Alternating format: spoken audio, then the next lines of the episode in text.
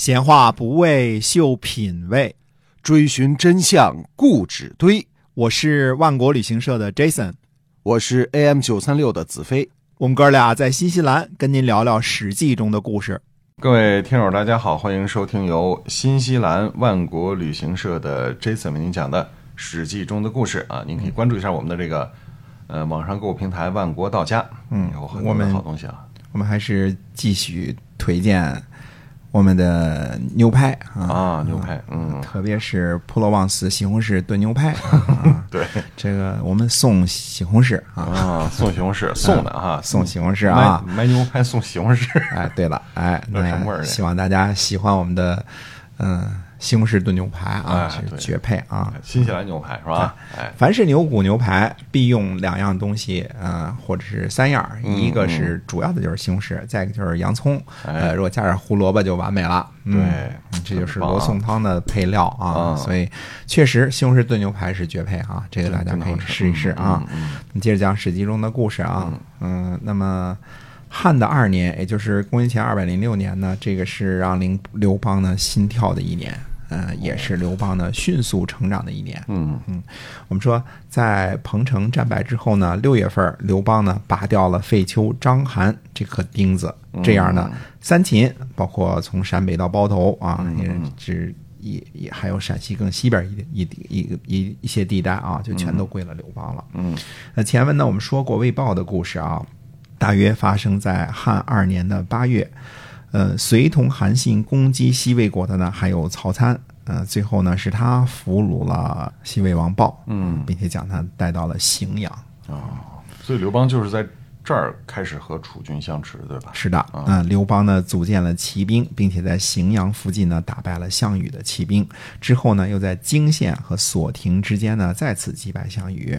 这两个都是荥阳附近的地名啊。虽说汉军的骑兵获胜，但是汉军呢也并没有实力向东突破项羽的防线啊，继续向东攻击。项羽呢，只要不全部扫除荥阳城高一带所有的城防、所有的障碍呢，就不敢贸然突进，直逼函谷关。为什么呢？因为从荥阳附近前往函谷关呢，是一条河道旁边低平的道路啊、沿途呢，嗯、哪个据点儿有驻兵都很麻烦。哦，嗯，比如项羽说不顾这几座城市，贸然进军函谷关，甚至咸阳，一旦进攻有任何的不利，想退回去的时候，那呃沿途这些据点的，比如说什么荥阳啊、成皋里边这个守军，嗯，基本上可以半路会杀出来的啊，把你退路一截，对吧？呃，这样。别看原来这个守城的不怎么厉害，但是痛打落水狗的时候呢，干起来一定会非常欢实。没错哈。嗯，所以从这里就形成了相持阶段。那楚军不能西，然后汉军不能东，就形成一个焦灼状态。嗯没错，哎，这个就是呃，形成了第二阶段的呃焦灼的状态啊，这才仅仅是开胃菜而已啊，因为这里的拉锯战呢还要持续很久啊，等到。这个相持结束了之后，差不多楚汉战争也就结束了啊。呃，我们说花开两朵，各表一枝。且说韩信呢，在降服西魏王之后呢，下一个任务呢，就是去攻打赵国，对吧？嗯呃，因为占了山西，就要去往河北前进吧，对吧？之前呢，刘邦派陈豨、韩信和曹参呢去攻打代国。那代国呢，我们之前讲过，是指的山西大同、河北张家口和玉县之间的地方啊。这个这块土地呢叫代国，这里呢是呃代国和赵国呢就互成犄角之势啊。公元前二百零六年闰九月的后九月，汉军呢平定代国，斩杀代相啊、叫做夏月。啊，这个地方呢，可以说是控制着河北的咽喉。啊，历来知道什么，这个我们说啊，现在都说什么，嗯、张家口、玉县、大同这个这个附近啊，这都是呃边关重镇。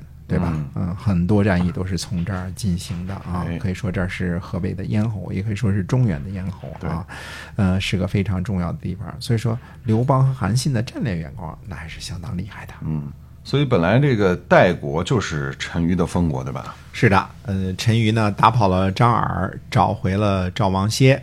赵王歇呢投桃报李，嗯，封陈馀为代王。但是哎陈馀呢并没有去救国，就留在赵国呢辅佐赵王，只是呢派夏月去管理代国。嗯，呃，说是协助，其实赵王歇是个没啥本事的人。以前我们也说过这事儿啊，嗯他全靠着陈馀呢维持局面，而赵国的这个实际政权呢是掌握在陈馀手中的。所以陈馀是赵国实际上的掌控者，因为张耳的事儿跟刘邦闹得不愉快。对的，嗯，山西、河北中间呢隔着太行山脉，嗯对吧？对，那么中间呢有最著名的关口叫太行八行，以前我们专门讲过太行八行啊，呃，其中最有名的就是井陉，嗯，相对比较宽敞的一个关口啊。那么韩信呢就陈兵警行，张耳呢自然也在这里呢重兵防守。嗯、其实就等于说，韩信率领的山西兵和赵国的河北兵，嗯，形成了相持啊。这赵国本来就没想西进，那估计原来这魏王豹也没有对赵国有什么领土的野心，但刘邦就不一样了。哎，没错，而刘邦可不是封在一个地方当个地主就满意的那种人啊。他希望呢，韩信能够开辟北部的第二战场，前行攻击楚军。嗯、我们暂时呢还留下韩信这儿呢不说，因为这是之后的主角啊，很长一段时间我们会讲韩信的事儿啊。再来看荥阳的刘邦啊，刘邦呢是一定要守住荥阳的，至少是要多抵抗些时日啊。而项羽呢，则希望呢。拔掉这个前往函谷关的路上的任何军事重镇，所以项羽的攻击呢非常的犀利，而刘邦军呢面临的是这个粮食运输的问题。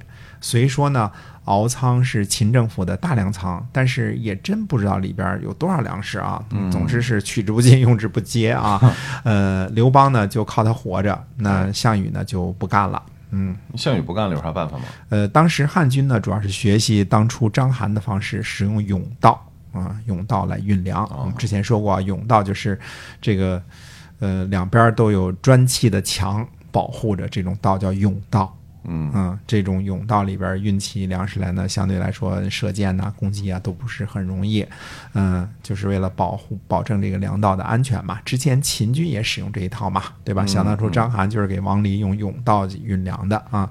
项羽呢，对付这一招也是老熟悉了，那就派人去截断甬道，对吧？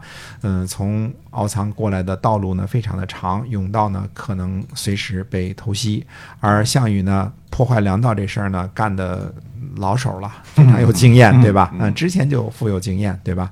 呃，刘邦呢有些扛不住了，就向项羽呢提出了一个议和的倡议，说荥阳以东归项羽，荥阳以西归刘邦。那项羽会同意吗？呃，项羽呢倒是无可无不可，但是另外一个人却非常反对。这个人呢就是范增，他认为呢优势在握，如果放虎归山，必成后患。所以项羽呢，呃，不但没有同意，而且还加紧围攻荥阳。